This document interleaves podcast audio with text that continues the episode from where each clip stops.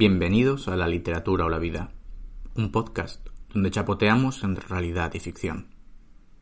Soy Borja Rivero y antes de empezar este segundo episodio me gustaría agradecer la buena acogida del primer programa, así como los mensajes de apoyo que me habéis hecho llegar. Así que gracias. Muchas gracias a todos.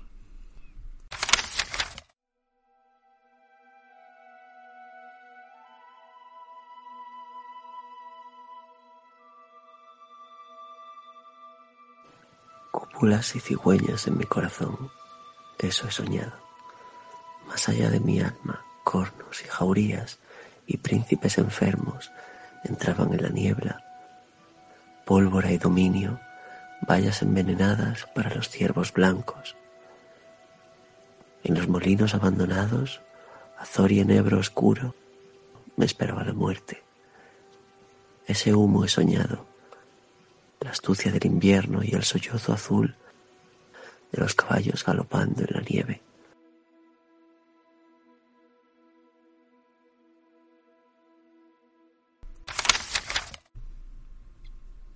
El poema se titula La noche. Es del Premio Nacional de Poesía Juan Carlos Mestre, de su libro titulado La poesía ha caído en desgracia, en la edición de la editorial Calambur. Yo quería empezar con este poema con el invierno, con ese sollozo y con la calma que procura una llanura cubierta de nieve. En el primer episodio de este podcast me enredé con el ensayo sobre el día logrado de Peter Handke y no dije, porque no lo sabía entonces, que su subtítulo en la versión original es Sueño de un día de invierno. Y eso me trajo a la memoria Winter Sleep, una película de 2014, dirigida por el turco Nuri Bilge Ceylan, si es que lo he pronunciado bien, que ganó la Palma de Oro en Cannes y sobre la cual yo escribí un articulito fascinado por el detenimiento de sus personajes, por el cuidado en los gestos, por la perspectiva externa. En la quietud del invierno de la Capadocia, Aydin, el protagonista, observa reflexiona e incluso tienta alguna acción por el impulso de otros. Pero aún con todo su poder de personaje principal, Aidin fracasa. Es incapaz. Vive en otro sueño invernal. Y yo quería hablar de esto. Quería hablaros de la lavada orografía de esa parte de Anatolia, de sus oquedades donde silba el viento, y quería hablaros de la meseta española por oposición, de la Castilla elevada y desértica. Allí el invierno perfila de escarcha las mañanas y afila la hierba que crece cerca de los ríos. En Castilla no existe nada excepto potencialidad. Esa es una frase del propio Handke, que recoge en sus diarios de viajes. Es una de esas sentencias que ordenan el mundo, le dan forma. Una frase para cincelar en el altar de cada iglesia y ermita del viejo reino. Sí, yo quería extenderme en esto y hablar de ese no lugar donde yo hundo mis raíces, donde hace 15 años me perdía en bicicleta hasta quedarme completamente solo y me sentaba a la sombra de un ruinoso caserío de adobe y escuchaba el silencio. Allí era consciente de mi propia respiración, agitada por el esfuerzo de pedalear por caminos de tierra. Me tumbaba y podía ver transformarse el cielo ante mis ojos.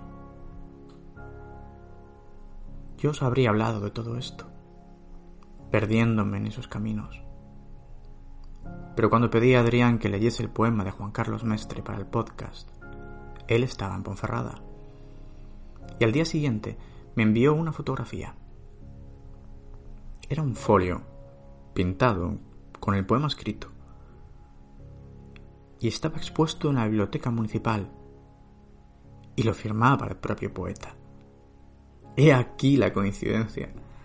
La vida espiando por encima del hombro del arte, imitándole anticipándose con una risa traviesa. la literatura o la vida. Y en este pulso desigual, la primera vence. Yo solo soy un aprendiz que tropieza con estas casualidades, pero Enrique Vilamatas es un experto en tropezar con coincidencias y paradojas, que luego escribe que escribe. Y como siempre que yo me encuentro con una, vuelvo a su literatura para releer algún fragmento y saborear un poco más de esa agradable satisfacción. Y así, ojeando, me encontré con el inicio de Exploradores del Abismo en la edición de Anagrama.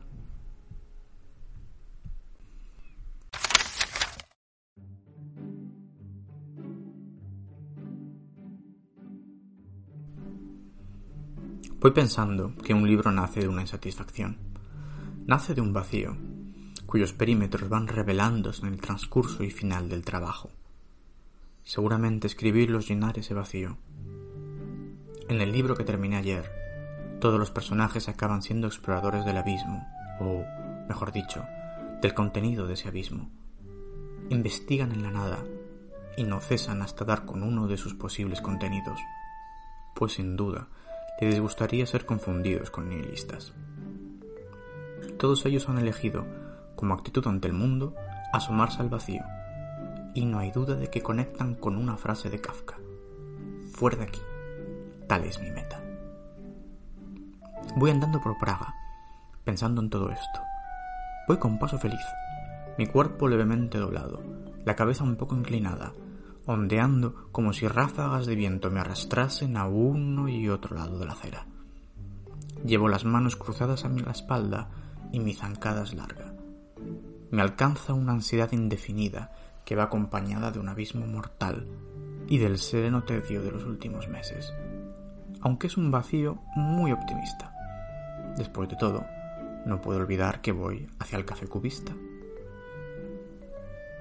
Cuando finalmente entro en el local, me sitúo en una de las mesas con ventanas que dan a la calle Obokny. Recuerdo que anoche fui a cenar con un amigo de Praga y al salir del restaurante me señaló la casa en la que durante años viviera el poeta Vladimir Holland. No había yo estado nunca en Praga y llevaba en ella solo dos horas y sentía que no había acabado aún de aterrizar. Apenas sabía nada de la obra de este poeta, pero me acordé de golpe de que treinta años antes había inventado yo dos versos suyos, situándolos, a modo de cita, a la entrada de Nuevas Impresiones de Praga, capítulo sexto del libro más eufórico de los que escribí en mi juventud. Oscura la negritud del mármol en la nieve.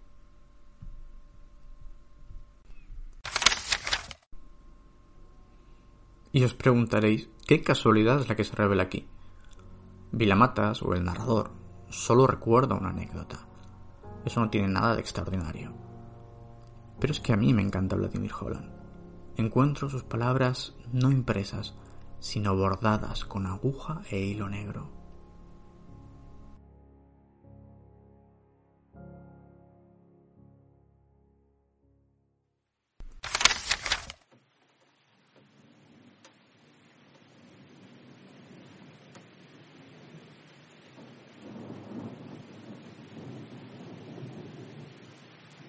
Cuando llueve en domingo y tú estás solo, cuando llueve en domingo y tú estás solo, completamente solo, abierto a todo, pero no llega ni el ladrón, y no llama a la puerta ni el borracho ni el enemigo, cuando llueve en domingo mientras tú estás abandonado, y no comprendes cómo vivir sin cuerpo, y cómo no vivir puesto que tienes cuerpo, cuando llueve en domingo y solo no eres más que tú, no esperes ni hablar contigo mismo. Entonces el ángel es el único que sabe lo que hay encima de él. Entonces el diablo es el único que sabe lo que hay debajo de él. El libro sostenido, el poema al caer,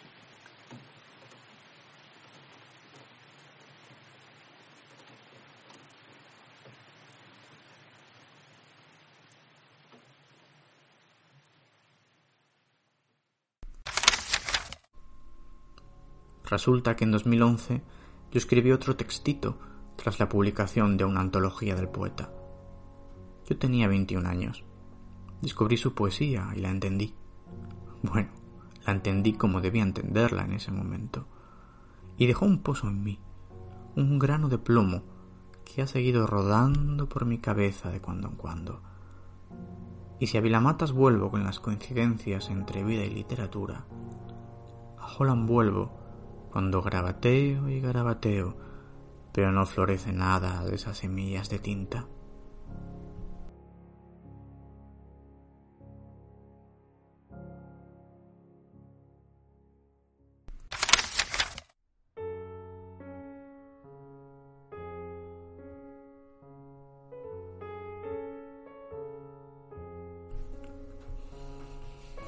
Vladimir Holland es el ángel negro, y uno se lo imagina encerrado en su casa, desplegando las enormes alas de plumas negras, plumas de cisne, limpias, brillantes en la semioscuridad de su cuarto.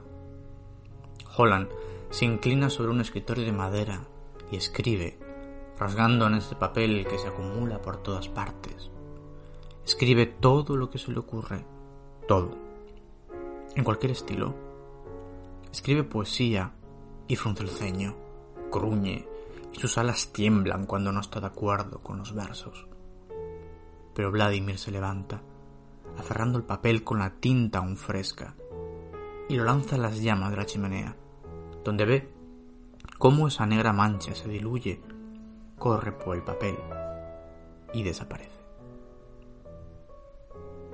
Holland sonríe de placer, sus alas tiemblan de nuevo Abre las plumas, gozoso, y agita un poco el aire a su alrededor, levantando polvo y ceniza.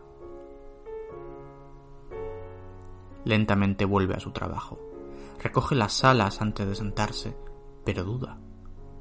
Recuerda el cigarro que se consume en lo alto de una montaña de colillas. Lo rescata, aspira el humo y los pulmones se le encienden. Suspira, aliviado, con la tinta cargada en su pluma. Escribe de corrido, sin detenerse, sin corregir, y sus alas se abren con grandes son, adquiriendo una enorme envergadura que le dota de esa magnificencia terrible que él representa.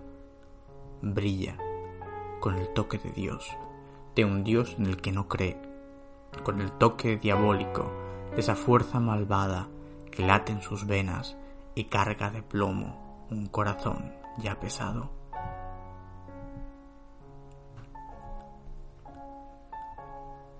Escribió mucho. Escribió grandes volúmenes donde lo recogía todo, lo grande y lo pequeño. Pero solo podemos imaginarlo, porque no queda nada de toda esa obra. Intentémoslo. Sí, pensemos en un hombre solitario vagando por un mundo que odia, que no entiende, y en el que no es comprendido. De seguro Holland escribió sobre algún personaje así, un lobo hambriento de trascendencia, apaleado por quienes temen su mundo y se esconden de él. Pero ese mundo también le produce un profundo desprecio, un asco denso, como cieno deslizándose por una garganta.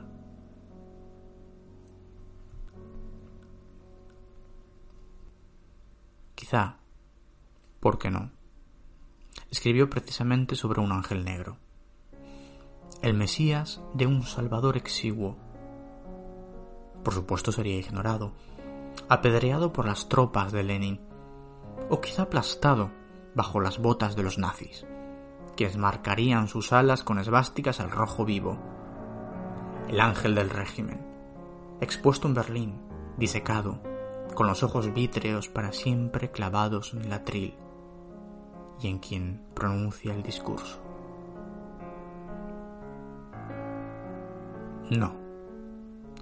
Este espejismo lo destruye el propio Holland irguiéndose, satisfecho, releyendo algunas líneas por encima, apartando la silla de una patada y lanzando todo a la chimenea sin cuidado, las páginas volando, esparciéndose por la sala, ardiendo cerca de la alfombra. Vladimir respira y el humo acre revive el fuego de sus entrañas. El perfeccionismo de Vladimir devoró a sus personajes. Los consumió. Los condenó al olvido.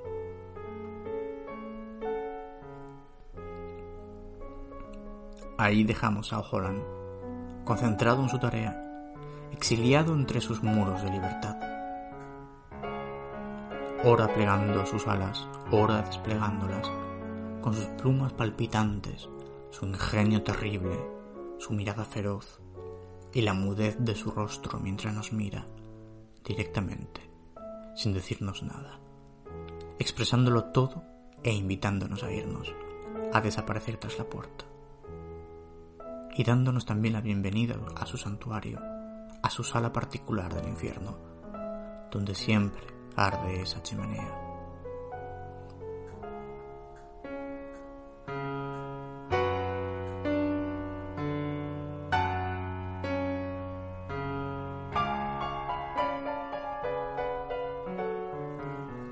Después, el ángel negro cierra la puerta y quizá sonría o quizá no.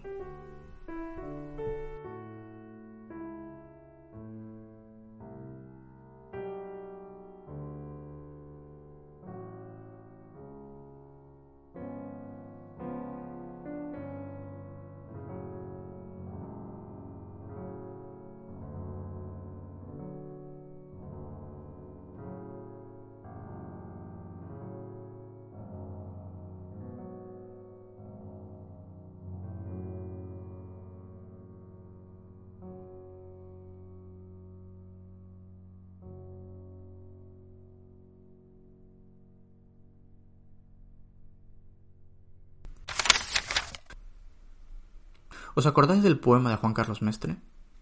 El sueño de cúpulas y cigüeñas, el sollozo azul de los caballos galopando en la nieve. Pues Vladimir Holland está traducido en España por Clara Janés, y ella publicó en 1989 una novela titulada Los caballos del sueño. Esto es algo que yo he descubierto hoy, cuando preparaba este programa pero os confesaré el sentido de esto. El Holland que yo leo es el Holland sin fuerza en las manos salvo para escribir. En su poesía hay también una frustración, una impotencia semejante a la de Aydin, el protagonista de Winter Sleep. Ambos viven apartados, ambos juegan con su propia desaparición, igual que juega Vilamatas en casi toda su obra. Nosotros podemos desaparecer gracias a la literatura. Y ellos también. Desaparecen al galope. Es el caballo de Juan Carlos Mestre el que nos ha traído hasta aquí. Aydin encuentra en un caballo salvaje su fuerza. Holland lo cabalga en su texto hacia la poesía.